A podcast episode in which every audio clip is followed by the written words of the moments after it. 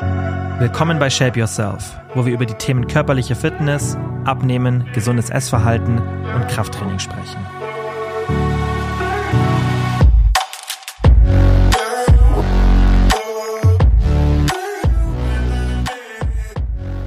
Hallo und herzlich willkommen zu einer neuen Podcast-Folge. Bevor wir mit der Folge loslegen, ein Dankeschön an den Sponsor der aktuellen Podcast-Folge, die Coro Drogerie.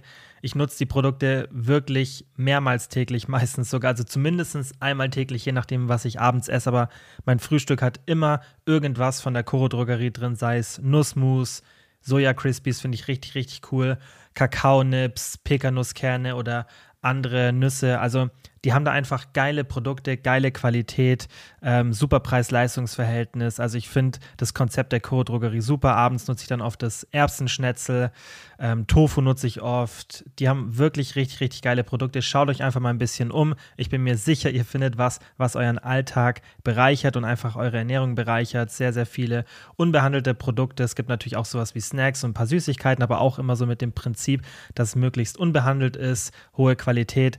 Also wirklich, ähm, ich stehe voll hinter der Coro Drogerie und den Produkten. Schaut einfach mal auf die Website. Ihr könnt mit dem Code Kilian5 auch noch 5% sparen. Also einfach mal auf www.corodrogerie.de gehen und euch ein bisschen umschauen. Heute mal eine reine QA-Folge. Die war eigentlich schon für letzte Woche geplant, aber ich habe es letzte Woche nicht unterbekommen, weil ich gerade an einem neuen Projekt für euch arbeite und das hat einfach so viel von meiner Zeit einbezogen und ich habe es einfach zeitlich nicht hingekriegt. War auch ein bisschen schlecht geplant tatsächlich von mir. Ähm, aber ich dachte mir, ihr schafft es mal eine Woche ohne Podcast-Folge. Wir haben dann viele geschrieben, dass sie ein paar alte Folgen gehört haben. Das würde ich euch auch immer empfehlen. Es sind ja genug Folgen hier und falls ihr irgendeine noch nicht gehört habt, dann findet ihr sicherlich immer was. Jetzt auf jeden Fall diese Woche mit einer reinen QA-Folge. Und ich habe mir ein paar Fragen wie immer rausgesucht. Ich denke aber die erste, weil das eine Frage ist, die tatsächlich sehr häufig kommt und ähm, die ich eigentlich einer kompletten Folge mal widmen, widmen könnte, wird ein bisschen länger sein. Ähm, deswegen wie immer die Timestamps sind in der Beschreibung. Das heißt, ihr könnt dann natürlich auch eine Frage skippen. Falls euch die nicht interessiert und ich würde sagen, wir starten direkt rein mit Frage Nummer 1. Wie verlief dein Bildungs- und Karriereweg, bis du zu deinem jetzigen Beruf gekommen bist?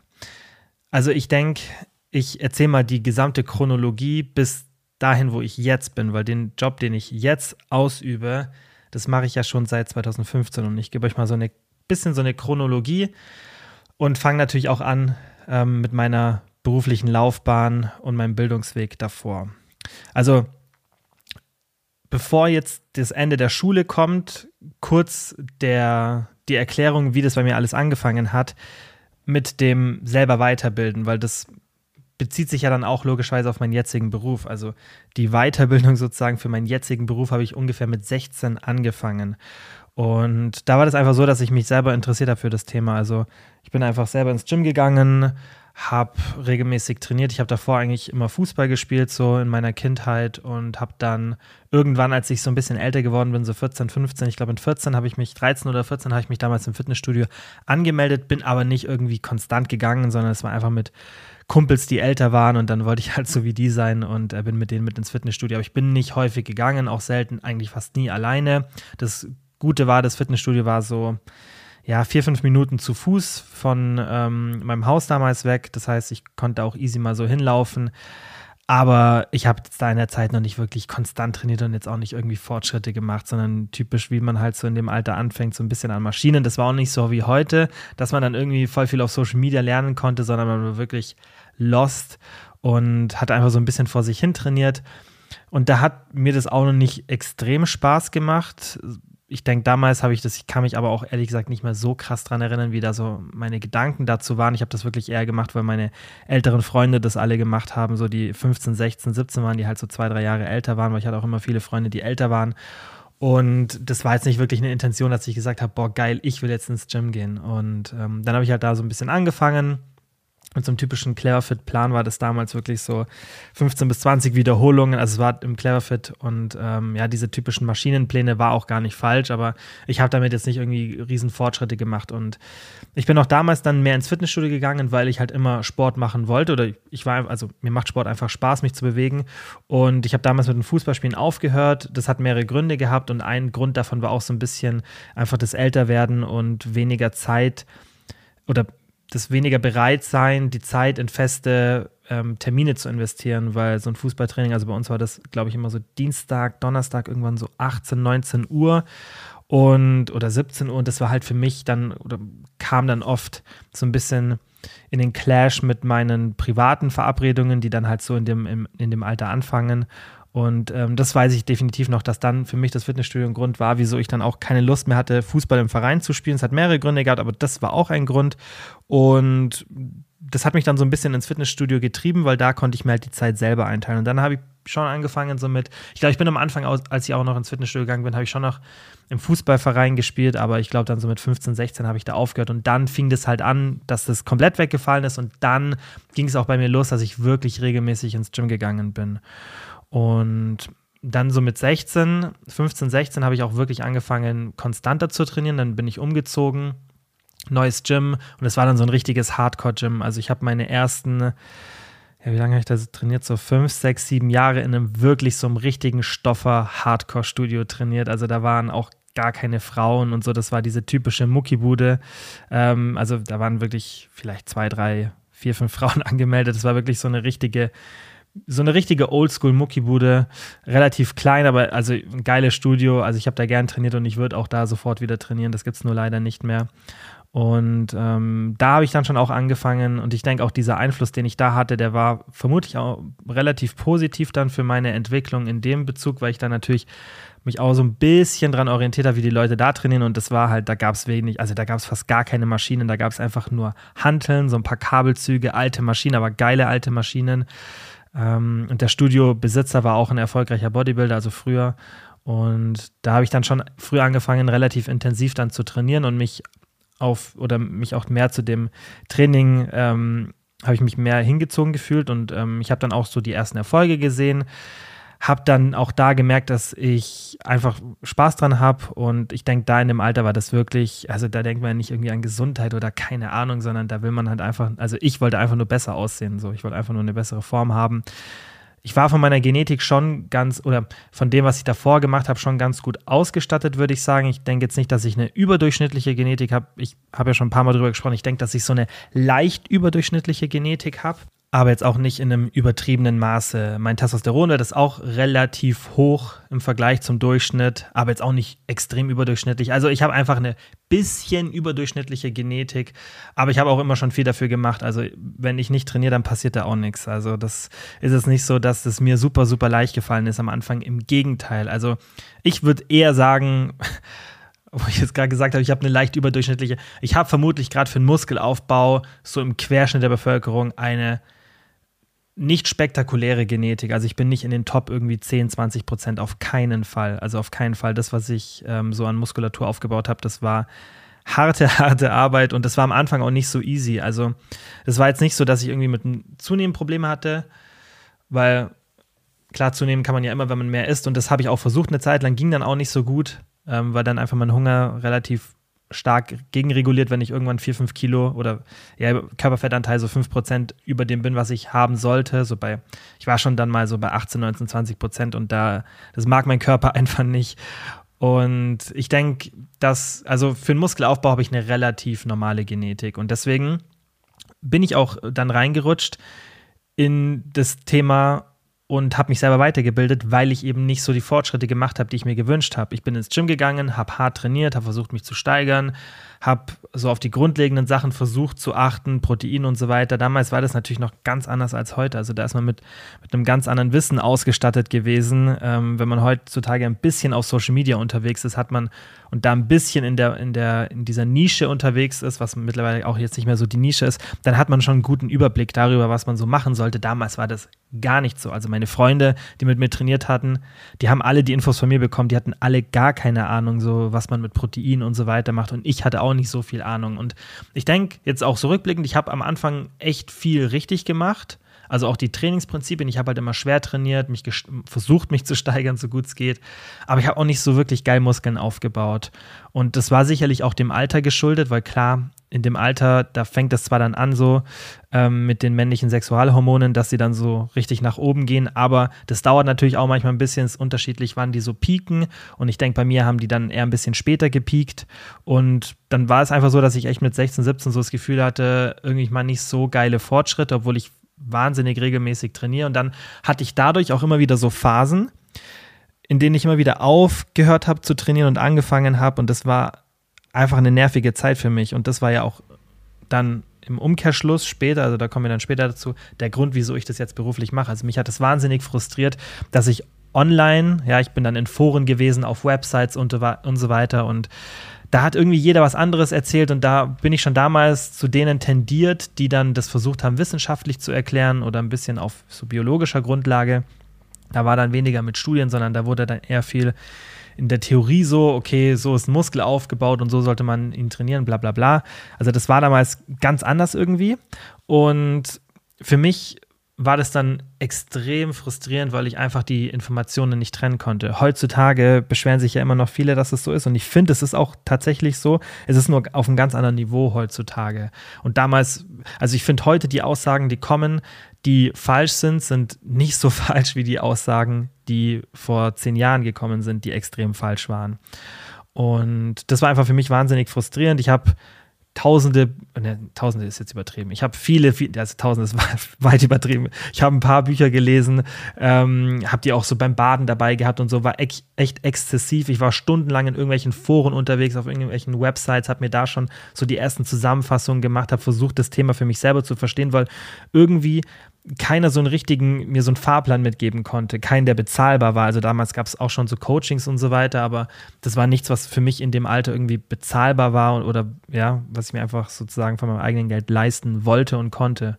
Und dann habe ich einfach angefangen, mich da weiterzubilden, bin aber immer wieder an so Hürden gestoßen und dann hat auch meine Beständigkeit drunter gelitten. Also ich bin dann gar nicht so regelmäßig ins Gym gegangen und habe immer wieder so Pausen gehabt, weil das halt klar frustrierend ist, wenn man die ganze Zeit trainiert, trainiert, trainiert aber kein, gar keine Fortschritte macht. Und dann ging das halt so weiter und ich habe so vor mich hin trainiert und ähm, habe irgendwie nicht so wirklich, also es hat nicht so Klick gemacht, auch ähm, in der Weiterbildung und das war schon sehr frustrierend und es ging auch wirklich jahrelang so, dass ich, ich habe schon Fortschritte gemacht, aber super, super langsam.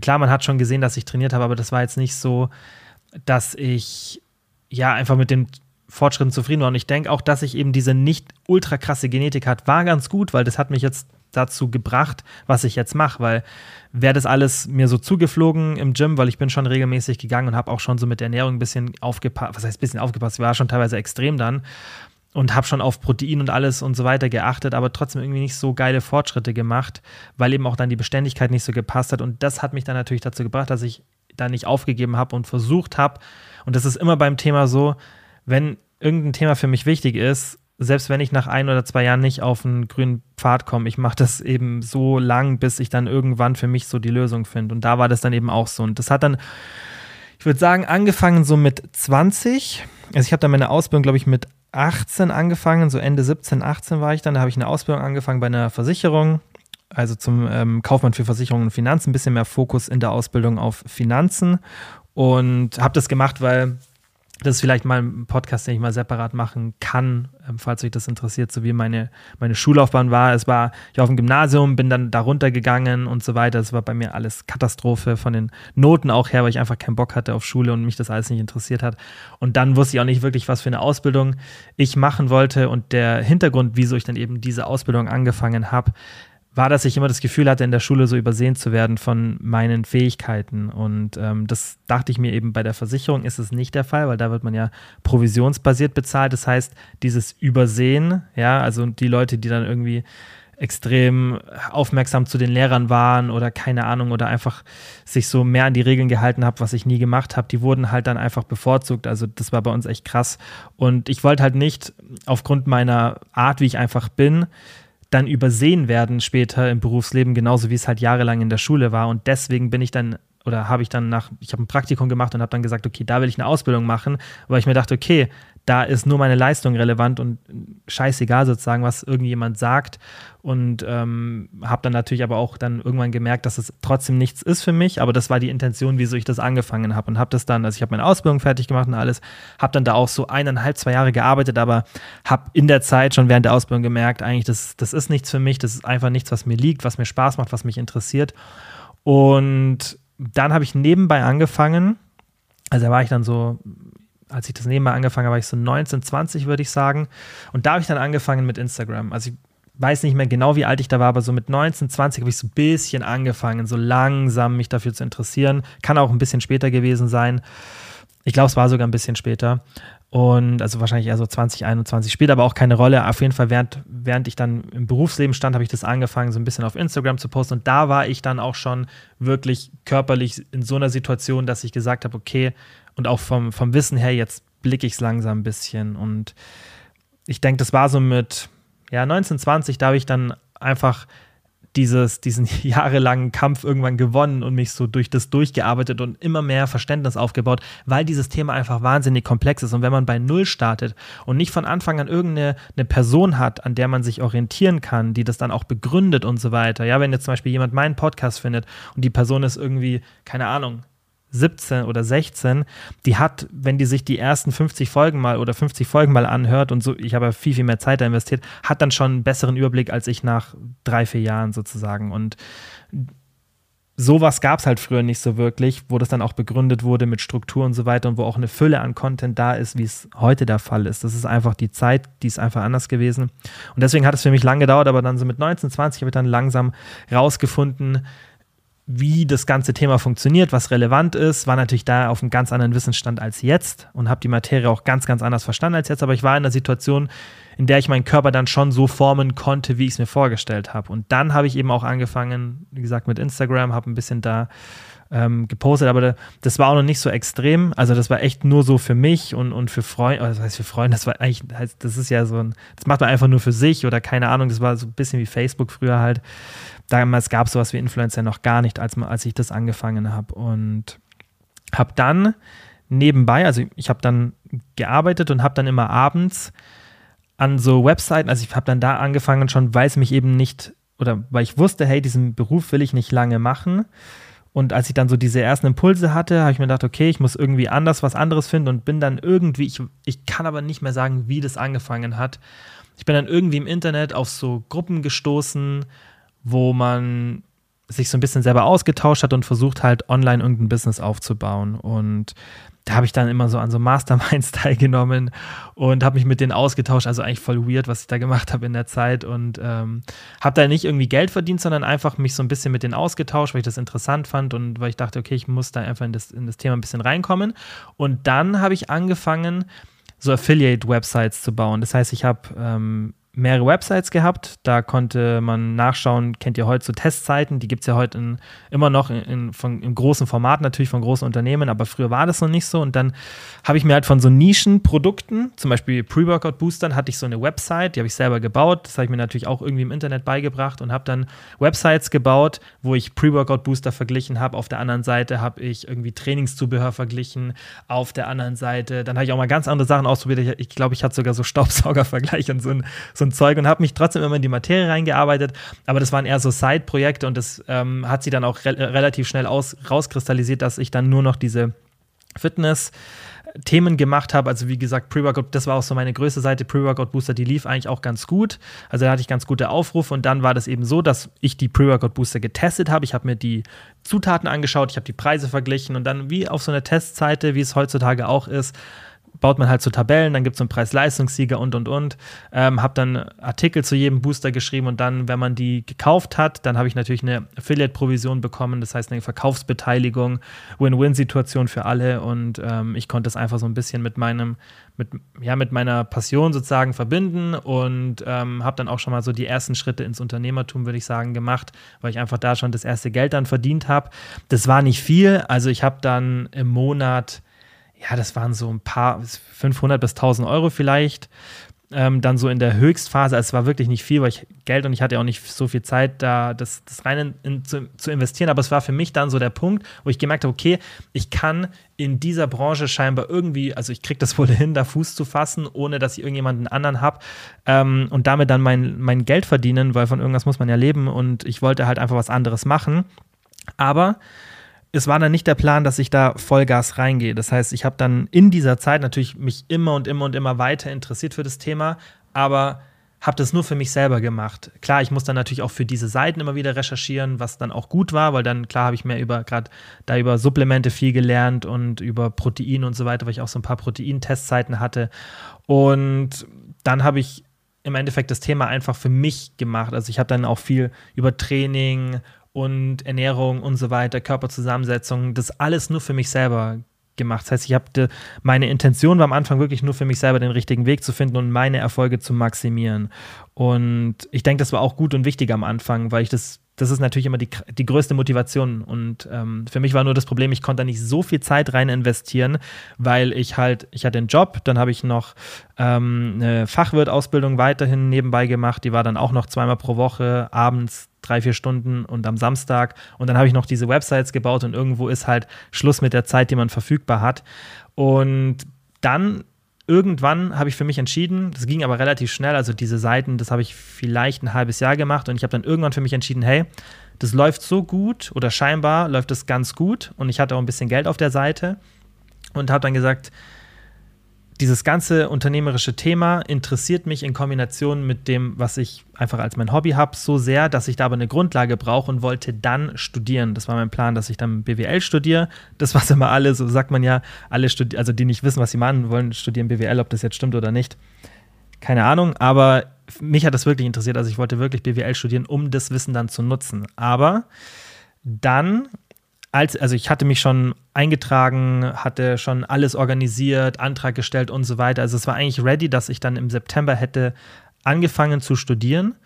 Und das war auch mein Plan, dass ich halt, also mein Plan war, dass ich von den Ersparnissen lebe, die ich habe. Ich habe natürlich auch einen relativ entspannten Lifestyle gehabt, so von den Ausgaben. Ich war einfach, ich war Anfang 20, habe in der WG gewohnt. Ähm, und ich habe einfach ähm, das gut geplant gehabt und habe dann gesagt, okay, wenn ich diese Vergleichsseiten weitermache und da ein bisschen Geld verdiene nebenbei, plus meinem Ersparten ähm, und dann studiert, das kriege ich easy hin und zur Not mache ich noch einen Nebenjob, das schaffe ich schon. Also das war eigentlich sozusagen dann erstmal wäre dann wieder ein Rückschritt gewesen, sozusagen vom Verdienst und so, aber das war mir scheißegal, weil ich wollte einfach den Job nicht weitermachen. Und dann habe ich das alles so ein bisschen geplant gehabt und das war eigentlich alles ready.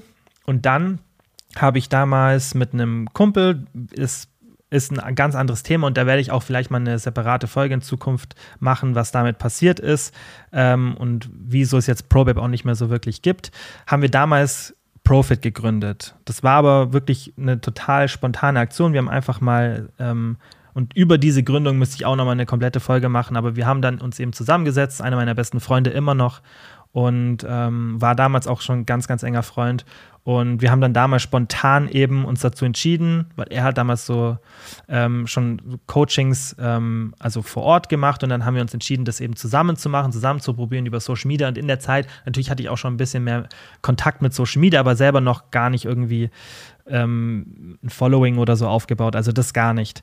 Und dann haben wir eben angefangen, so ein bisschen an dem Projekt zu arbeiten das habe ich aber alles nebenbei gemacht. Also mein Plan war trotzdem immer noch so das, das Studium. Dann habe ich eben nebenbei an dem Projekt gearbeitet, habe aber auch noch Vollzeit gearbeitet und diesen Fachwirt gemacht. Also es war echt, das war echt eine chaotische, nicht chaotische Zeit, aber es war echt eine, eine Zeit mit sehr, sehr viel Arbeit, sehr, sehr vielen lang, langen Nächten. Und es war wirklich so, dass ich immer bis um eins, zwei, drei haben wir dann bei mir in der WG gearbeitet, nächster Tag wieder zum Arbeiten. Das ganze Ding, das hat sich dann wochenlang gedreht das ging immer so weiter und äh, dann irgendwann hatten wir das Projekt sozusagen ready, hatten das geplant, dass wir eben Coachings machen. Das war dann auch sozusagen der Release von Profit damals. Also die, die mir schon länger folgen, die kennen das noch. Ich denke, die meisten, denen sagt es vielleicht gar nichts mehr, weil das ist wirklich schon lange her. Und damals haben wir dann eben über Profit Coachings angeboten. Und das war dann so der Start für mich in das, was ich jetzt mache. Weil ab dem Zeitpunkt konnte ich dann auch davon leben glücklicherweise, das hat direkt nach dem ersten Monat so gut funktioniert, dass wir beide davon leben konnten. Und dann habe ich auch aufgehört mit diesen Websites, weil ich logischerweise dann meine volle Energie da rein investieren wollte. Habe dann auch nach den ersten zwei Monaten entschieden, dass ich das mit dem Studium nicht mache, weil ich gemerkt habe, okay, wenn ich irgendwann das Gefühl habe, dass ich das noch brauche, dann mache ich das. Aber jetzt, das funktioniert ja so gut, scheinbar brauche ich jetzt nicht wirklich ein BWL-Studium, weil für was? Ich kriege das ja scheinbar hin, das Unternehmen sozusagen zu starten, zu gründen. Ich habe das alles hinbekommen, ohne das Studium, über Google und alles. Ähm, wieso sollte ich dann das Studium machen? Und dann habe ich mich auch gegen das Studium entschieden. Und das war also ein relativ kurzer Zeitraum von Planung von Studium, bis ich es dann im Endeffekt gesagt habe, okay, ich mache es doch nicht. Also da ist in einem halben Jahr extrem viel passiert, weshalb ich, wie gesagt, wenn das euch mal interessiert, mal die komplette Story so erzählen müsste, weil das kriege ich niemals jetzt noch hier so irgendwie in dem QA unter. Und genau, dann ging das halt weiter mit dem Coaching. Dann haben wir irgendwann angefangen, da noch so einen Mitgliederbereich zu machen. Also es gibt es ja heute, heutzutage immer noch, ähm, so dass man im Endeffekt einen, einen monatlichen Zugang hat ähm, und dann kann man sich selber informieren, hat dann da Informationen, wie berechne ich meine Kalorien, wie mache ich eine Diät und so weiter. Und das haben wir dann zusätzlich zum Coaching gelauncht. Das hat sich dann immer und immer weiterentwickelt, sodass wir auch immer und immer mehr das Coaching runtergefahren haben, weil wir einfach so gemerkt haben, hey, im Coaching können wir halt immer nur ein paar Leuten helfen. Ja, und über diesen Mitgliederbereich können wir halt Hunderten, Tausenden von Leuten helfen. Und dann hat sich das so ein bisschen ja, Richtung diesen Mitgliederbereich verschoben, dass wir da auch mehr den Fokus reingelegt haben habe natürlich immer noch gecoacht. Deswegen, ich mache das ja schon ewig mit dem Coaching, habe es nur dann eine Zeit lang auch pausiert, weil es gar nicht mehr ging dann irgendwann, weil wir dann uns entschieden haben, okay, wir stoppen jetzt oder wir machen jetzt aus dem Mitgliederbereich eine App. Und dann kam eben die Gründung von ProBabe. Das heißt, wir haben uns einen neuen Namen überlegt, sind dann von Profit zu ProBabe übergegangen und ähm, das war dann die neue App, die sicherlich dann auch jetzt viele, die den Podcast hören, schon kennen oder vielleicht schon mal gehört haben. Und ähm, dann war das eben mein Fokus. Und jetzt logischerweise, das denke ich, wissen die meisten, gibt es eben ProBabe nicht mehr in dieser Form. Es gibt, also ProBabe, die App gibt es noch und alles, ähm, aber was da so los ist und wie das in Zukunft wird und so weiter. Ähm, da kann ich jetzt aktuell noch nicht so viel dazu sagen. Werde ich aber bald mal, aber ich muss es halt, ähm, um die Geschichte komplett zu machen, mit reinnehmen. Und was da eben noch wichtig zu verstehen ist, dass ich natürlich in der Zeit immer gecoacht habe. Also einen kleinen Rahmen einfach, so das, was einfach zeitlich möglich war. Aber jetzt habe ich einfach wieder mehr zeitliche Kapazität, um mehr Leute zu coachen, um auch das mein, meinen Fokus wieder zu machen. Und das macht mir extrem viel Spaß. Und ich habe natürlich jetzt auch in dieser Zeit, in der, also 2015, seit ich das jetzt wirklich hauptberuflich mache, mich auch extrem weiterbilden können in dem Bereich, weil die ersten Schritte waren natürlich für mich selbst. Und da gibt es natürlich nicht so viele Anwendungsbereiche, wie wenn man dann noch für andere Personen das macht, ja, weil ich war dann in den ersten Jahren, ja, bevor ich das gestartet habe, 2015, sehr auf mich selber fokussiert, was ich halt wissen muss, um meine Ziele zu erreichen. Und das hat sich dann natürlich ab 2015 extrem erweitert. Das war ja auch nie mein Plan, so den Fokus auf Frauen zu legen. Das hat sich dann einfach so ergeben. Ist nicht schlimm, dass es so ist, aber das war nicht mein Plan. Und ähm, da muss ich natürlich auch ganz, ganz viel dazu lernen. Und im Endeffekt war das einfach ein sehr, sehr langer Weg der ja, Eigenbildung, eigenständigen Bildung in diesen Bereichen, der immer noch weitergeht. Und ich denke, der auch vielleicht in diesem Bereich nicht unbedingt der bessere ist, aber ich denke für die meisten der bessere ist, weil das Schöne, was ich ja machen konnte, ist mich extrem spezialisieren, weil ich eben nicht über Jahre hinweg, vielleicht über ein Studium, gezwungen war, auch über Bereiche was zu lernen, die für das, was ich machen will und für das, wo ich Leuten helfen will, total irrelevant sind. Ja, weil man kann eben, man hat nur eine bestimmte Zeit zur Verfügung und natürlich interessieren mich ganz, ganz viele andere Bereiche auch, auch aber die bringen mir nichts. Und kann halt in, in Teile reingehen, in die ich, wenn ich ein Studium gemacht hätte, Ernährungswissenschaften oder sonstiges, die da gar keine Relevanz hätten, die da nicht vorkommen. Dafür sind dann da ganz viele andere Sachen, die mir in dem, was ich jetzt mache, Leuten bei einer Verhaltensveränderung zu helfen, Leuten beim Muskelaufbau, beim Fettverlieren, beim Essverhalten und so weiter zu helfen, die wären da gar nicht vorgekommen. Und die Zeit hätte mir natürlich dann irgendwo gefehlt. Ja, also ich konnte jetzt einfach in den letzten Jahren mich so krass spezialisieren auf das, was im Endeffekt dann auch zu Ergebnissen führt. Und das ist das, ähm, worüber ich froh bin, dass ich diesen Weg über diese Art und Weise gegangen bin und weshalb das auch so bleiben wird. Also ich habe euch das ja schon mal gesagt, zum Beispiel beim Thema Binge-Eating, da habe ich auf jeden Fall noch mal vor, mir eine Zertifizierung zu holen, aber das mache ich nicht aus dem Grund, weil ich das nicht selber recherchieren könnte, sondern weil ich es einfach in dem Bereich wichtig finde, dass ähm, wenn man mit so sensiblen Themen arbeitet, dass man sich trotzdem noch mal von offizieller Stelle sozusagen ähm, eine Zertifizierung holt. Das, da finde ich es ähm, relevant, ähm, weil das ist dann wirklich ein sehr, sehr sensibles Thema. Aber abgesehen davon, ähm, finde ich es meistens sinnvoller, wenn man einfach die eigene Zeit in das Thema investiert und sich dann die Themen raussucht, die einen interessieren und die relevant sind auch, weil, also die interessieren mich, weil sie relevant sind, ja. Für mich ist ja das, das Spannendste immer, wenn ich irgendein, also mich interessieren diese Themen, die sehr, sehr viel dann in der Theorie passieren, die interessieren mich schon auch manchmal, aber für mich ist viel, viel spannender, was in der echten Welt passiert. Deswegen finde ich ja auch gerade diesen evolutionsbiologischen Ansatz so spannend, den ich euch ja auch immer versuche, so ein bisschen mit reinzunehmen und den ich auch in der Zukunft noch versuche, mehr mit zu integrieren, weil das ist ja wirklich das, was dann in der echten Welt passiert. Und ganz, ganz viele Sachen, die wir machen und die wir hier besprechen oder alles, was wir machen, alles, wie das ja aufgebaut ist hier im Podcast, das merkt ihr ja schon, wie ich jetzt auch die Struktur von den Folgen immer halte, dass wir erst Theorie besprechen und dann, okay, wie können wir das auch in der Praxis ansetzen. Das sind ja alles Sachen, die, die einfach relevant sind für die echte Welt, weil ich das einfach ich möchte halt einfach Leuten, so klischeehaft wie das klingt, da helfen. Das war von Anfang an mein Ziel. Und ähm, ich mache das halt deswegen, weil ich selber in dieser Situation war. Ja, und ähm, da hat mir auch nicht gebracht, viel aus der Theorie zu verstehen, sondern ich wollte wissen, okay, was produziert denn wirklich Ergebnisse? Was muss ich denn wirklich machen, um dann dahin zu kommen, wo ich hin will? Da bringt mir das dann nicht, wenn mir irgendjemand erklärt, wie ein Muskel auf zellulärer Ebene aufgebaut ist. Das äh, bringt mir dann nichts. Und auch wenn es spannend ist und auch wenn ich dann ein Grundverständnis dafür habt, das bringt mir nichts, es euch zu kommunizieren. Ja, das interessiert euch vermutlich auch nicht, weil ihr wollt Ergebnisse, ihr wollt Veränderungen haben und ähm, die erreicht man eben, wenn man sich auf andere Sachen fokussiert. Und das ist, das ist eben das, worauf, worauf auch mein Wissensfokus sozusagen in den letzten Jahren lag. Ähm, auch einfach mit dem, was ich dann logischerweise beruflich gemacht habe. Ja, da habe ich das natürlich auch gebraucht, weil wenn, wenn man da das äh, Ziel hat, Leuten zu helfen, dann muss man ja auch Sachen aus der Praxis nehmen und dann bringt das nichts, wenn ich dann irgendwie euch Sachen erkläre, die in der Theorie irgendwie funktionieren, ähm, aber die ihr nicht für euch selber anwenden könnt. Ja, das ist auch bei mir im Coaching so. Ich überlege nicht, ah, okay, theoretisch, sondern ich überlege, okay, was muss jetzt bei der Person gemacht werden, damit die dahin kommt und das dann auch halten kann. Das ist sozusagen der, der relativ kurz runtergebrochene Gedankenprozess, ist natürlich dann viel, viel komplexer.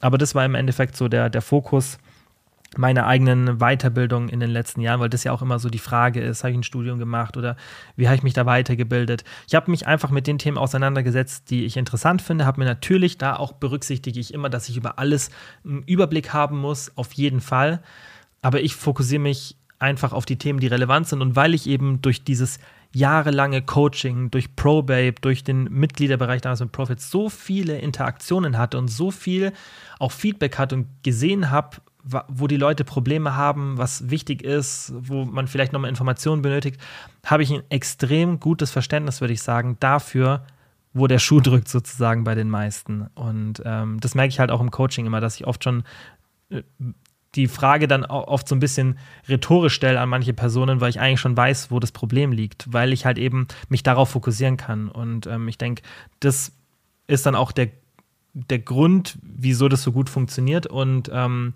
das ist auch das, was ich weitermachen werde. Also bevor ich das jetzt noch ewig hier in die Länge ziehe und nichts mehr Neues sage, ähm, würde ich sagen, wir beenden die Frage, falls euch das mal interessiert, dass ich nochmal so ein bisschen erkläre, ähm, wie das genauer war und äh, wie gesagt, wie es mit ProBab weitergeht und so, was da, was da ist. Ähm, das sage ich euch, wenn der Zeitpunkt gekommen ist.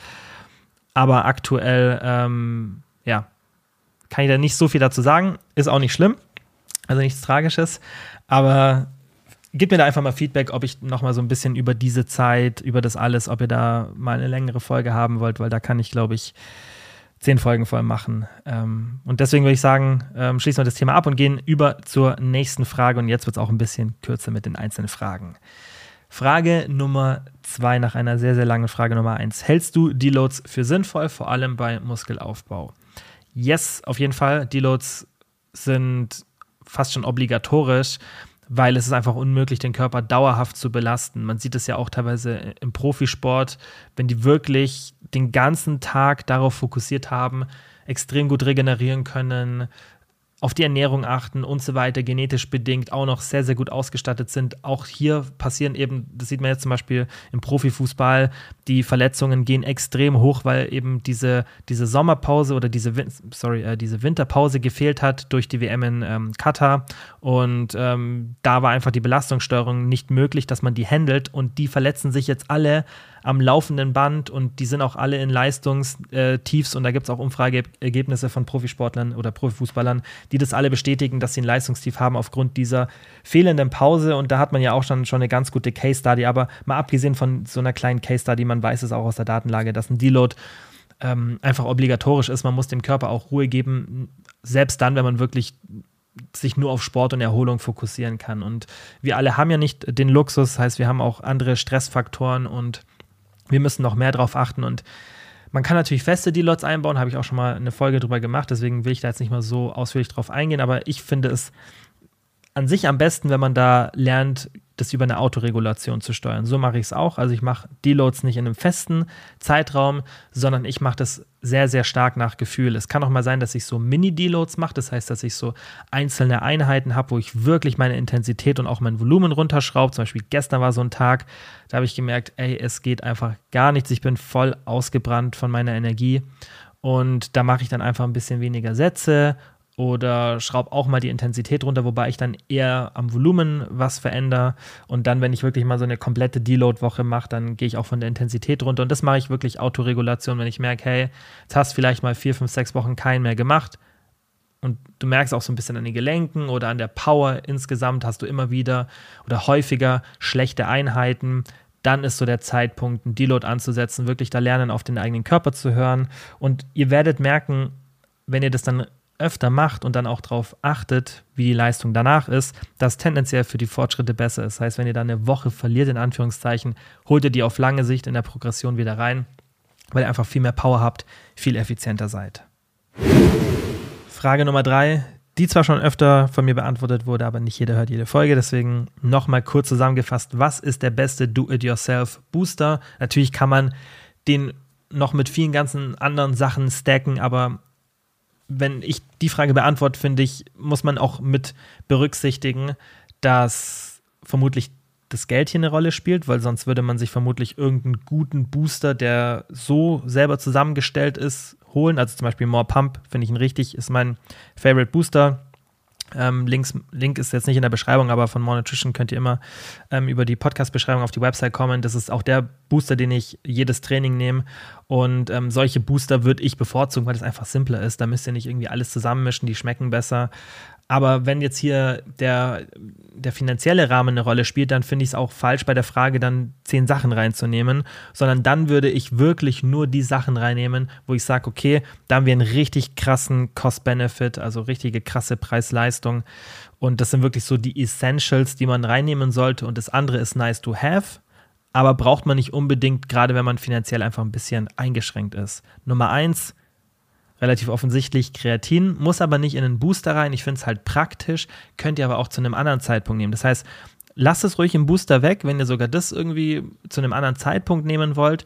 Aber ich würde es auf jeden Fall nehmen. Also wenn ihr es gar nicht nehmt, dann gehört es in den Booster, aber ihr müsst es nicht vorm Training nehmen. Ja, ich hoffe, ihr versteht, wie ich das meine, vielleicht nicht so perfekt formuliert. Also Kreatin gehört nicht in einen Booster. Kreatin gehört einfach einmal pro Tag rein und hätte einen einen der stärksten Effekte in einem Booster, muss aber nicht vor dem Training genommen werden. Bisschen blöd zu formulieren. Dann, also 3 bis 5 Gramm Kreatin. Dann Nummer 2, 8 Gramm Citrullin Malat würde ich machen. Oder so 6 bis 10 Gramm, je nachdem, wo das Körpergewicht ist. Ja, für den Pump auch ein bisschen mehr Leistungssteigerung, einfach für die meisten auch ein besseres Muskelgefühl. Und dann würde ich noch Koffein optional reinnehmen. Habe ich zum Beispiel nicht. Ich nehme den More Pump, weil ich trainiere meistens so um 14, 15 Uhr und da möchte ich eigentlich kein Koffein mehr konsumieren. Klingt das für die meisten what? Bisschen früher, aber ich sage es ja oft. Koffein hat eine wahnsinnig hohe Halbwertszeit bei vielen Menschen, besonders bei mir. Ich reagiere relativ sensibel auf Koffein und ich möchte einfach, also ich trinke Koffein in den ersten zwei, jetzt aktuell gar nicht ähm, eine Zeit lang, aber ich trinke normalerweise Koffein in den ersten zwei, drei Stunden oder maximal spätestens drei Stunden nach dem Aufstehen, dann gar nicht mehr. Ähm, und das ist einfach wegen Schlaf und jetzt aktuell lasse ich es, ähm, weil mein Stresslevel ziemlich hoch ist und ich einfach jetzt ähm, in der Phase auch dann sensibler bin für Cortisol und Koffein wirkt sich einfach auf Cortisol aus und Tendenziell müsst ihr das nicht lassen, ja, also die Datenlage ist dann nicht so klar, dass Koffein jetzt wirklich Cortisol extrem erhöht, aber gerade in Phasen wie bei mir, wo Cortisol vermutlich ziemlich am Anschlag ist, dann würde ich nicht noch den letzten äh, Ruck durch Koffein geben und dann ist der Körper, Körper vermutlich auch ein bisschen sensibler gegenüber Koffein in Bezug auf Cortisol, wenn es eh schon so hoch ist. Und dann Nummer 4, auch optional, Kollagen Typ 2 für die Gelenkstrukturen, macht auf jeden Fall Sinn, ist aber optional und hat jetzt auch mit der Leistung nicht viel zu tun und ist natürlich dann auch wieder so ein Preisding. Also theoretisch könnt ihr eigentlich einen geilen Booster machen mit 8 Gramm Citrullin-Malat. Ja, das äh, Kreatin könnt ihr zu einem anderen Zeitpunkt nehmen, Koffein ist auch optional, aber wenn ihr einen Pump wollt, einen soliden Pump und günstig, ja, dann macht 8, 8 Gramm Citrullin-Malat, holt euch so eine 500 Gramm Packung, die hält euch dann ewig logischerweise, wenn ihr nicht gerade jeden Tag trainiert. Und äh, davon habt ihr einen super Pump und ähm, das ist ja das, was die meisten mit so einem Booster wollen. Wenn ihr noch ein bisschen mehr Leistung wollt, dann 200, 300, 400 Milligramm Koffein und Kreatin würde ich halt auch mit reinnehmen. Nächste Frage. Reichen 1,3 bis 1,4 Gramm Protein für den Muskelerhalt? Kein Training, nur Spazieren, Radfahren aktuell. Also wenn du intensiv Krafttraining betreibst, also mit kein Training war vermutlich Krafttraining gemeint, dann ist es eigentlich nicht so wichtig, wie hoch deine Proteinzufuhr ist. Natürlich sollte die nicht super niedrig sein, aber es bringt jetzt nicht so viel von eineinhalb Gramm Protein auf irgendwie zwei oder zweieinhalb oder drei Gramm Protein zu bringen, wenn äh, gehen, wenn du wirklich gar kein Krafttraining machen wirst dann ist Protein nicht wirklich, also laut der Datenlage nicht wirklich ein Schutzfaktor für den Muskelerhalt. Ja, dann ist natürlich andere Bewegung super und auch relevanter als diese hohe Proteinzufuhr. Das heißt, Spazieren, Radfahren, alles, was du an Bewegung machst, auch was kein Krafttraining ist, wird zu einem muskelschützenden Effekt beitragen. Wenn du aber dieses Krafttraining gerade für einen längeren Zeitraum weglässt, dann musst du einfach damit rechnen, dass du Muskeln abbaust. Egal wie hoch, du kannst auf 3 Gramm Protein gehen, wenn deine Intensität von, du vielleicht schon ein paar, länger, ein paar Jahre länger trainierst und die ist von wirklich relativ gut, ja, oder hoch, geh die dann runter. Du kannst es nicht vermeiden. Du wirst einfach Muskeln abbauen, ist aber nicht so schlimm, besonders wenn du schon so lange trainierst dann hast du einen starken Muscle Memory Effekt und das baust du alles wieder auf. Also beweg dich so gut es geht in der Zeit, weil vermutlich hat es dann bei dir irgendwelche Gründe von, vielleicht bist du, das weiß ich, dass viele Leute irgendwie, wenn die dann ein Studium hin und her gehen, vielleicht hast du gerade, bist du gerade geografisch so eingeschränkt, dass du nicht in deinem Gym normalerweise, wo du trainierst, trainieren kannst, weil sonst würdest du vermutlich ähm, kein Fahrrad fahren, wenn du irgendeine Verletzung hättest. Kann aber auch sein, du hast irgendwie eine Oberkörperverletzung und kannst es gerade nur Unterkörper belasten dann ist es halt einfach unausweichlich, dass du Muskeln abbauen wirst. Ist jetzt aber auch nicht tragisch, weil die kannst du auch relativ schnell wieder aufbauen. Tendenziell brauchst du die Hälfte der Zeit, wie du sie abgebaut hast, um wieder ähm, die Muskelmasse, die wieder aufzubauen. Ja, das heißt, den, den Rahmen, den du in sechs Monaten abbaust, wirst du vermutlich in drei Monaten wieder drauf haben. So ist ungefähr die, ähm, die Zeitfrequenz. Deswegen mach dir da keine Sorgen. Aber die Frage, reichen 1,3, 1,4 Gramm Protein für Muskelerhalt? Wenn du auf Erhalt bist, Yes, geh vielleicht auf 1,6. Wenn du dich ganz sicher fühlen willst, geh auf 2 Gramm. Aber ganz ehrlich, die Datenlage unterstützt es eigentlich nicht wirklich, dass dieser extreme Sprung dann nach oben irgendwas machen würde, wenn einfach deine äh, Belastung deutlich geringer ist. Nächste Frage. Ich habe meine Diät beendet und gefühlt keine Sättigung mehr. Hast du Tipps?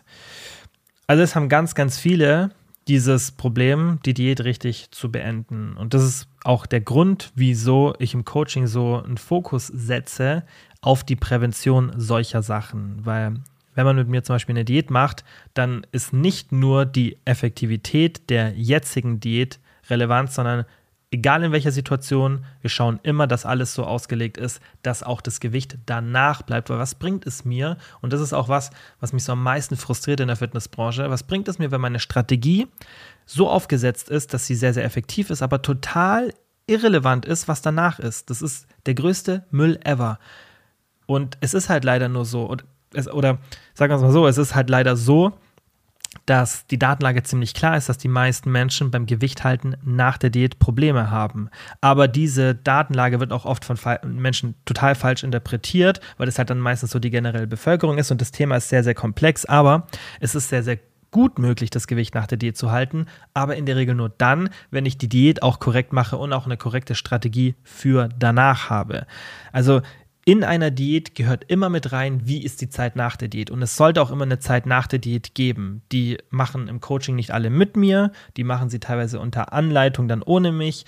Da gibt es verschiedene Strategien, aber für mich ist das Wichtigste, also das, was nach der Diät ist, die Grundlage wird während der Diät gesetzt. Ja, also das ist ganz, ganz wichtig. Deswegen hast du vermutlich Nummer eins Fehler, ein schlechtes Essverhalten in der Diät aufgebaut. Also das ist erste Möglichkeit, dass du vielleicht zu restriktiv warst, so ein bisschen so ein Diät-Burnout gehabt hast und einfach jetzt alles nachholst, im Endeffekt äh, relativ simpel gesagt, was du dir in der Diät verboten hast. Das ist Nummer eins, was in der Regel häufig vorkommt. Nummer zwei, was auch sehr häufig vorkommt, ist, dass du jetzt kein Ziel mehr vor Augen hast. Und das kenne ich selber von früher, also es ist bei mir schon ewig her, dass ich eine wirklich intensive Diät mit mehr als irgendwie 5, 6 Kilo gemacht habe. Das ist so, so lang her bei mir.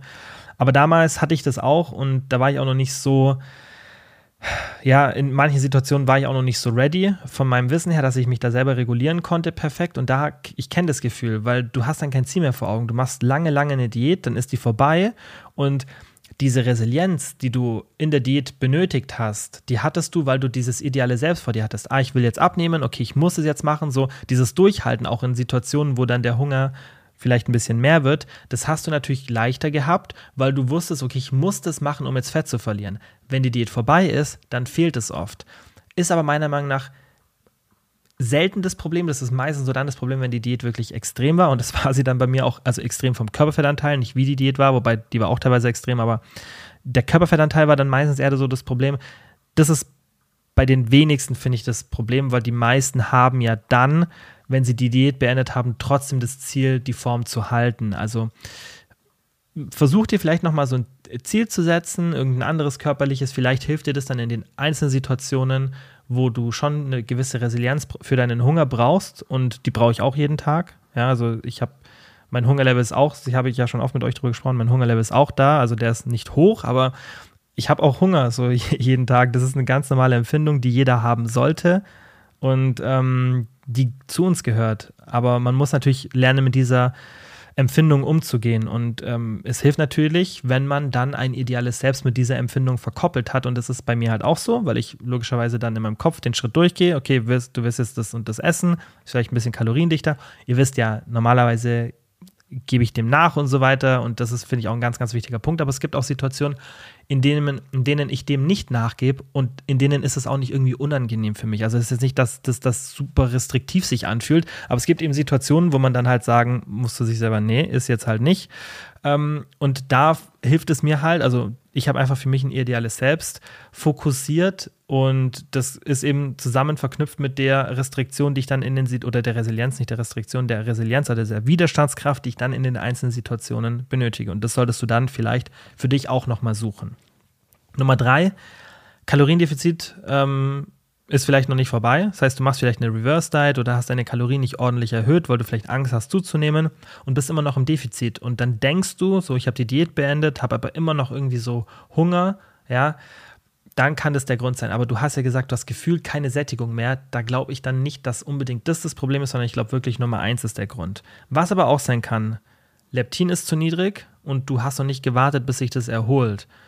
Weil ich hatte jetzt in der Frage keine Info darüber, wie lang die Diät vorbei ist. Und in den ersten zwei Wochen kann es schon mal sein, dass du noch ein sehr, sehr starkes Sättigungsgefühl hast oder ein schlechtes Sättigungsgefühl hast, weil viele von diesen Faktoren zusammenfallen. Ja, vielleicht hast du ein bisschen schlechtes Essverhalten aufgebaut, hast jetzt kein Ziel mehr vor Augen. Das heißt, es kann ja auch sein, das addiert sich alles so ein bisschen und dein Leptin hat sich noch nicht erholt, was auch einfach ein Gegenspieler von Grelin ist und dadurch wird eben mehr Hunger stimuliert. Das heißt, wenn unsere Leptin-Level niedrig sind, gerade während oder nach einer Diät, haben wir einfach mehr Hunger und es erholt sich nach der Diät, wenn wir die Kalorien erhöhen. Vielleicht ist es bei dir noch nicht der Fall, weil es dauert ein bisschen. Kann aber auch sein, letzter Punkt, dass du das schon jetzt länger machst, Kalorien auch vielleicht erhöht hast, vielleicht auch so, dass es passt, also so auf plus minus null bist, ja, auf einer neutralen Kalorienbilanz und du einfach einen zu geringen Körperfettanteil hast, um den zu halten. Das soll es eben auch geben, ja. Das ist immer das, ähm, was, denke ich, in der Branche mehr kommuniziert werden sollte, was ich auch versuche, immer mehr und mehr zu kommunizieren, dass es, es gibt ja den Setpoint und darüber habe ich ja auch schon Folgen gemacht. Ich habe ja auch letztens eine Story Instagram relativ ausführlich drüber gemacht. Ich meine, auch, dass wir im Podcast mal hier drüber gesprochen haben, bin ich mir jetzt aber nicht sicher. Aber ich habe schon mal eine separate Folge gemacht. Und beim Setpoint habt ihr eben eine Range, also es ist eigentlich kein Setpoint, sondern eine, ähm, ein Settling Point oder eine Setpoint Range. Dieses Dual Intervention Point Modell ist da eigentlich für mich das Relevante. Das heißt, ihr habt zwei Punkte, ein hoher Körperfettanteil, niedriger für eure Verhältnisse und in dem haltet ihr euch auf. Ja, und da fühlt sich der Körper wohl, je nachdem, wie euer Lifestyle ist, das heißt, wie aktiv ihr seid, wie die Ernährung ist, wie euer Umfeld ist und und und. Orientiert ihr euch eher oben oder eher unten? Das ist dieses Dual Intervention Point Modell, welches auch relevant ist, weil das ja auch manchmal kritisiert wird. Meiner Meinung nach total zu Unrecht. Das ist einfach das, auch das Modell, was man in, in der echten Welt sieht. Also, ihr habt einen Körperfettanteil, zum, jetzt nur ein Beispiel, bei einer Frau irgendwo 30 bis 25 Prozent. Dann kann es aber sein, die andere Frau hat 18 bis 32 Prozent. Das heißt, die Range kann unterschiedlich groß sein. Wo die Range ist, kann alles unterschiedlich sein.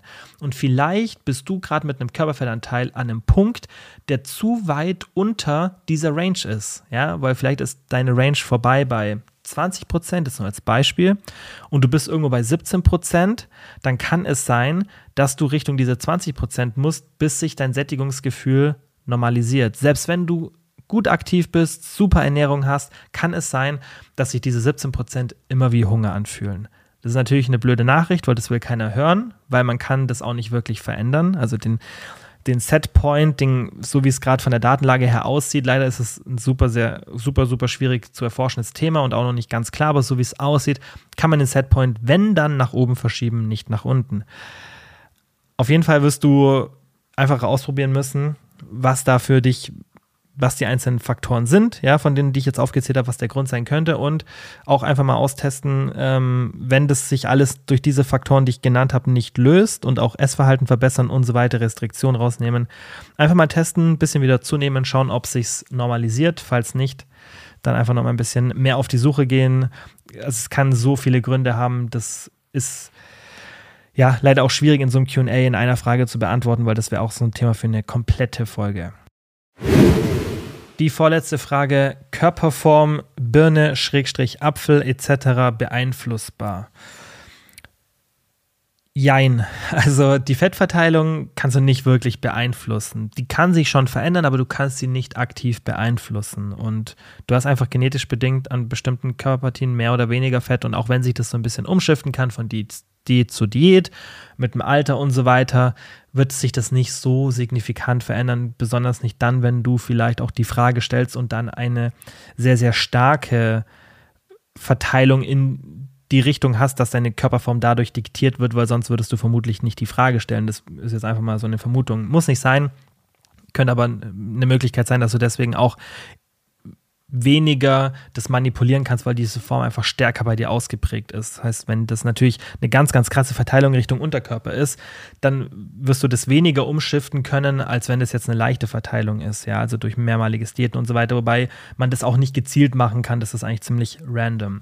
Was du aber machen kannst, ist erstmal logischerweise den Körperfettanteil reduzieren, dann reduziert er sich auch an den Stellen und was eher eine Option wäre für dich, ist, dass du eine optische Illusion erzeugst durch Muskelaufbau. Weil natürlich ist auch die Muskelverteilung genetisch bedingt, ja, wo du, wo du einfach leichter Muskeln aufbaust. Und wenn du jetzt zum Beispiel diese typische Birnenform hast, in Anführungszeichen, dann hast du ja mehr Fett theoretisch oder mehr Fett, nicht theoretisch, tendenziell mehr Fett im Unterkörper und vielleicht hast du dann auch mehr Muskelmasse tendenziell im Unterkörper. Und das ist ja auch die Form, die die meisten Frauen haben und das ist einfach auch genetisch bedingt. Also Frauen haben einfach verhältnismäßig mehr fettfreie Körpermasse, also mehr Muskelmasse im Unterkörper und auch mehr Fettmasse im Unterkörper. Dadurch entsteht dann diese Form. Und natürlich ist es dann nochmal eine größere Aufgabe, die optische Illusion zu erzeugen, weil du nicht nur mehr Fett im Unterkörper hast, proportional, sondern auch mehr Muskelmasse. Das heißt, du wirst dir dann auch tendenziell ein bisschen schwerer tun, am Oberkörper Muskeln aufzubauen. Heißt aber nicht, dass du das nicht schaffen kannst. Das ist einfach nur ein bisschen eine größere Aufgabe.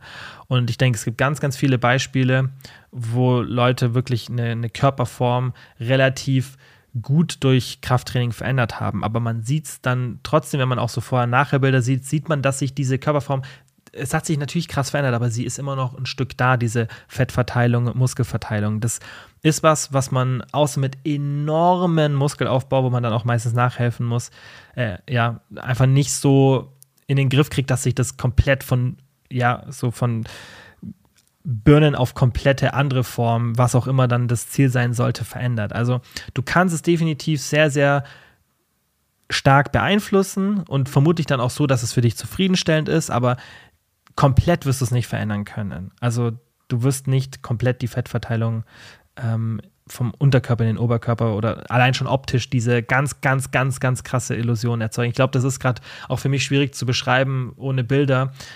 Aber ich sag dir eins, du wirst auf jeden Fall mit dem Ergebnis zufrieden sein, wenn du richtig rangehst. Ja, also du musst dann halt einfach eine optische Illusion erzeugen. Wie das dann funktioniert, kommt darauf an, was dein Ziel ist. So, aber du kriegst es auf jeden Fall hin. Wichtig ist halt nur für dich zu verstehen, du wirst deinen Körpertyp nicht per se ändern können. Und die letzte Frage für heute. Wie lange ist ein Gewichtsstillstand normal? Kalorien und Steps sind on point und meine Zufuhr ist bei 1400 Kalorien.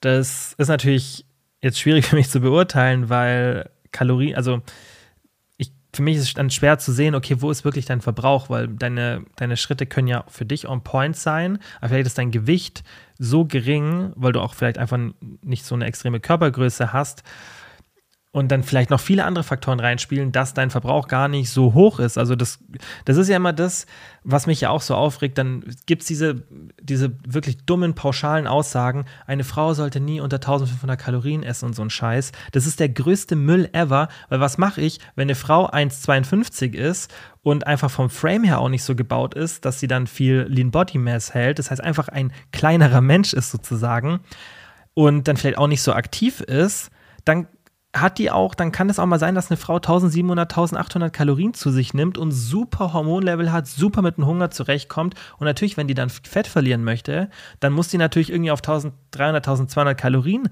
ähm, gehen. Aber man kann jetzt nicht irgendwie man kann nicht eine Frau, die 1,52 ist, mit Jason Momoa vergleichen, der wahrscheinlich 1,90 ist und irgendwie 100 Kilo wiegt. Das sind zwei verschiedene Menschen. Wir Menschen sind sehr, sehr unterschiedlich. Und diese absoluten Aussagen, das ist mit das Dümmste, was es überhaupt gibt, weil wir Menschen, das sieht man ja schon, wenn man uns anschaut, wir sind so, so unterschiedlich. Es gibt Leute, die sind 1,50, dann gibt es Leute, die sind 2 Meter und das ist natürlich auch ein ganz, ganz anderer Organismus. Und wer wirklich denkt, dass der Stoffwechsel von der Person, also der Kalorienverbrauch und auch was hormonell passiert, wie der Körper reagiert auf Kalorien und so weiter, wer wirklich denkt von den Leuten, die euch das dann erzählen, dass eine Person, die 1,90 ist und einen großen Frame hat, das gleiche also gleich zu behandeln ist wie eine Person, die 1,50 ist oder auch anders eine Frau, die 1,55 ist oder nur 1,60 zu vergleichen ist mit einer größeren Frau, die irgendwie 1,78, vielleicht sogar 1,80 ist oder noch größer, der hat einfach keine Ahnung von dem Thema und der denkt wirklich in so, in so Schubladen. Und das sind diese, diese Aussagen, und das regt mich auch so auf, die dann dazu führen, dass dann Leute eben keine Fortschritte machen und frustriert sind, weil diese Aussagen sie eben davon abbringen, dass sie mal den richtigen Weg finden. Und natürlich muss man da immer aufpassen. Und es gibt auch Kalorienzufuhren, die zu niedrig sind. Und ihr wisst ja, ich bin der Letzte, der dafür ist. Aber wenn ein bestimmtes Szenario eintritt oder einfach die Grundlage ist, dann kann es schon mal sein, also wie gesagt, kleiner Frame, wenig Aktivität und so weiter, wenig äh, kleinerer Frame, weniger Lean Body Mass und so weiter, dann kann es schon mal sein, dass eine Frau eine Diät auf 1300 Kalorien macht und damit super zurechtkommt. Hatte ich auch schon im Coaching oft, ja, einfach sehr, sehr kleine Frauen mit einem kleinen Frame. Das ist jetzt nichts Ungewöhnliches, wo Hormonlevel, alles tippitoppi, Periode kommt regelmäßig. Das ist der größte Müll, dass jeder x Kalorien essen müsste. Also so funktionieren wir Menschen einfach nicht. Deswegen das mal erstmal als Grundlage, bevor ich das beantworte. Und 1400 Kalorien ist jetzt für die meisten in der Regel ausreichend, wenn wir so ein bisschen durch den Querschnitt der Bevölkerung gehen, gerade bei Frauen, aber auch bei Männern so und so dann. Aber als wenn wir mal Frauen betrachten, der Querschnitt der Bevölkerung, wenn die eine, wenn die sagen, okay, Steps sind on point, dann rechne ich damit, dass 1400 Kalorien ausreichen. Wie gesagt, ich kann jetzt nicht damit rechnen, dass du der Querschnitt bist. Ich vermute es mal, weil, weiß nicht, vielleicht hast du damit schon, gerade auch wenn du den Podcast öfter hörst, weißt du ja, dass ich da kein Freund davon bin, diese absoluten Aussagen zu treffen. Und vielleicht, wenn du kleiner wärst, dann hättest du vielleicht das auch dazu geschrieben. Das behaupte ich jetzt einfach mal, damit ich auch die Frage beantworten kann. Also, wenn wir jetzt mal davon ausgehen, dass es wirklich für dich ein ordentliches Defizit ist, aber du kein Gewicht mehr verlierst, was könnte der Grund sein? Nummer eins, du unterschätzt, wie viel Kalorien du zu dir nimmst. Ich denke aber, weil du gesagt hast, Kalorien sind on point, ist es vermutlich nicht der Fall. Das heißt, du wirst vermutlich Kalorien zählen, was schon mal dann die Grundlage dafür ist. Nummer zwei, du überschätzt, wie viel Kalorien du verbrauchst. Ja, vielleicht denkst du, dass du irgendwie 1800, 1900, 2000 Kalorien verbrauchst, aber vielleicht verbrauchst du wirklich nur 1600, 1700. Das ist jetzt für mich schwer zu sagen, aber das muss man immer berücksichtigen. Nummer drei, du hast vielleicht am Wochenende Cheat Days oder Unregelmäßigkeit und das führt dann eben dazu, dass du zwar denkst, deine Kalorien sind on point und du denkst, ach, das ist nur das eine Mal, wo ich ein bisschen entspannter bin, aber wenn du vielleicht nicht so ein großen, nicht so ein großes Spektrum hast von Optionen, und das haben wir auch ganz oft, ganz, ganz oft im Coaching, und das kommuniziere ich dann auch immer ehrlich, wenn ich eine Person habe, die vielleicht auch, wie gesagt, nicht so eine nicht so eine Körpergröße hat, die dann zu einem hohen Verbrauch führt und so weiter, dann sage ich auch immer, bei dir müssen wir ein bisschen mehr auf solche Situationen schauen, weil dein Spielraum ist nicht so groß. Ja, wenn jetzt eine Person irgendwie 2200 Kalorien verbraucht und dann sagt man, je nachdem, was das Ziel ist, vielleicht ein 600 Kalorien Defizit, vielleicht ein 400 Kalorien Defizit, kommt ja dann immer aufs Ziel drauf an. Okay, wir haben jetzt hier ein bisschen Spielraum. Wenn eine andere Person wirklich geringen Kalorienverbrauch hat, vielleicht 1800 Kalorien und man setzt dann an und sagt, hey, wir, wir probieren es jetzt mal mit 400 Kalorien Defizit, dann oder 300 sogar nur, dann habe ich da natürlich viel, viel weniger Spielraum, wenn ich ein 300 Kalorien Defizit habe, bei der anderen Person 600 Kalorien Defizit. Ja, also das ist ja natürlich auch von der Aktivität abhängig. Das heißt, wenn eine Person im Alltag schon super aktiv ist und da nicht viel Zeit für aufwenden muss, dann kann die in der Regel auch ein höheres Defizit fahren, weil sie einfach das zeitlich auch gemanagt kriegt und, und, und. Ja. Und wenn wir einfach ein kleineres Defizit haben, dann haben wir weniger Spielraum für solche Abweichungen und vielleicht ist es bei dir der Fall. Vielleicht hast du diese, diese Abweichungen von der Beständigkeit in der Kalorienzufuhr, aber du denkst, es ist eigentlich gar nicht so schlimm, aber weil du eben nicht so, eine, so einen großen Spielraum hast, wirkt sich das dann doch bei dir aus und führt dann zu einem Stillstand. Kann natürlich auch sein, ähm, dass du bestimmte Lebensmittel nicht trackst, ja, dass du denkst, Kalorien sind on point, ja, und nicht, dass du es unterschätzt, sondern dass du irgendwie zwischendurch immer wie, mal wieder snackst oder Pre-Workout nicht trackst und so weiter, was auch in der Regel nicht mal unbedingt zu einem Problem führen muss. Aber wieder zurück, wenn deine Range nicht so groß ist vom, vom Defizit, dann können solche kleinen Fehler eben zu mehr Problemen führen. Nummer 5 kann sein, du bist ein bisschen zu perfekt und weichst dann eben dadurch oft vom Plan ab. Das heißt, du hast nicht mal so dieses am Wochenende, sondern du ziehst immer zehn Tage voll durch und dann irgendwie bist du frustriert, weil Gewichtsstillstand, der vielleicht auch durch Wassereinlagerung bedingt ist und dann hast du einen Tag, schlägst voll über die Stränge und dann zack, waren schon mal vielleicht fünf, sechs der letzten zehn Tage nicht so effektiv. Ja. Nummer sechs, kann sein, du bist nicht beständig genug, was natürlich auch so ein bisschen zu Punkt Nummer 5 gehört. Ja, das heißt, du hast vielleicht auch mal Phasen, wo du drei, vier Tage nicht trackst und denkst, ah, ich schätze es ab, ich esse ja immer fast das Gleiche. Solche Sachen sind ja an sich gar kein Problem. Aber wenn du dann halt merkst, okay, es klappt nicht, dann muss man hier auf Fehlersuche gehen. Nummer 7, kann sein, du verbietest dir bestimmte Lebensmittel und hast dann eben Heißhungerattacken oder ja, einfach eine, eine, unkontrollierte Kalorienzufuhr und hast dann immer wieder mal Situationen. Also, das ist ja im Endeffekt 5, 6, 7. Diese Punkte sind ja alle dann der gleiche, der gleiche Schluss, der, den wir daraus ziehen, aber es sind halt verschiedene Ursachen. Und Punkt Nummer 8, kann sein, du lagerst Wasser ein, weil du vielleicht zu viel Sport machst oder ähm, dich zu viel stresst mit dem Gewichtsverlust und, und, und. Also da können ja ganz, ganz viele Sachen ein Grund sein.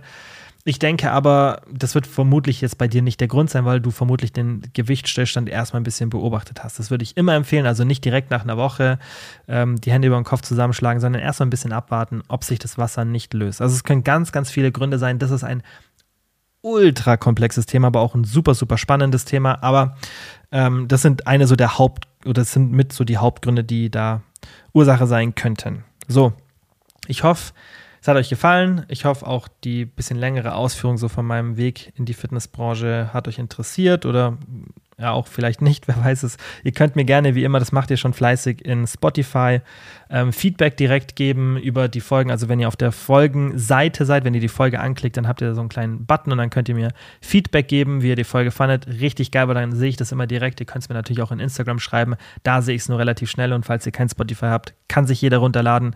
Gibt es kostenlos, auch wenn man kein Premium hat, gibt es halt ab und zu zwischendrin mal eine Werbung, glaube ich.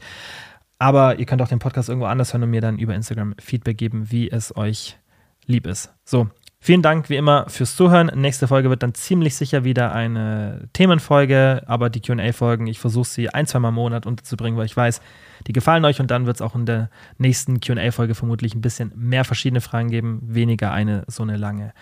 Wie immer, vielen, vielen Dank fürs Zuhören und einen schönen Tag und wir hören uns dann wie immer beim nächsten Mal. Ciao.